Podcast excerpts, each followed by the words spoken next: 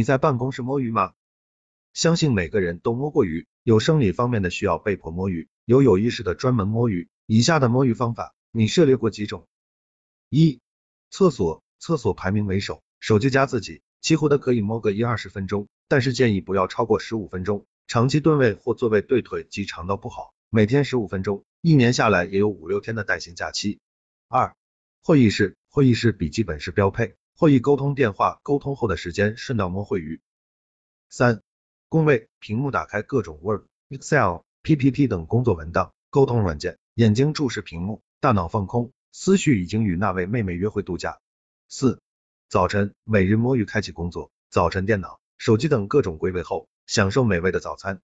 五、咖啡，高节奏工作间隙，冲杯咖啡，乐悠悠的品尝苦甜人生。六、取快递、取外卖，一来一回十来八分钟，悄无声息的溜走。零八秒。七。抽烟，烟友去非办公区抽根烟，再撤回弹，一二十分钟在烟云吐纳间飘走。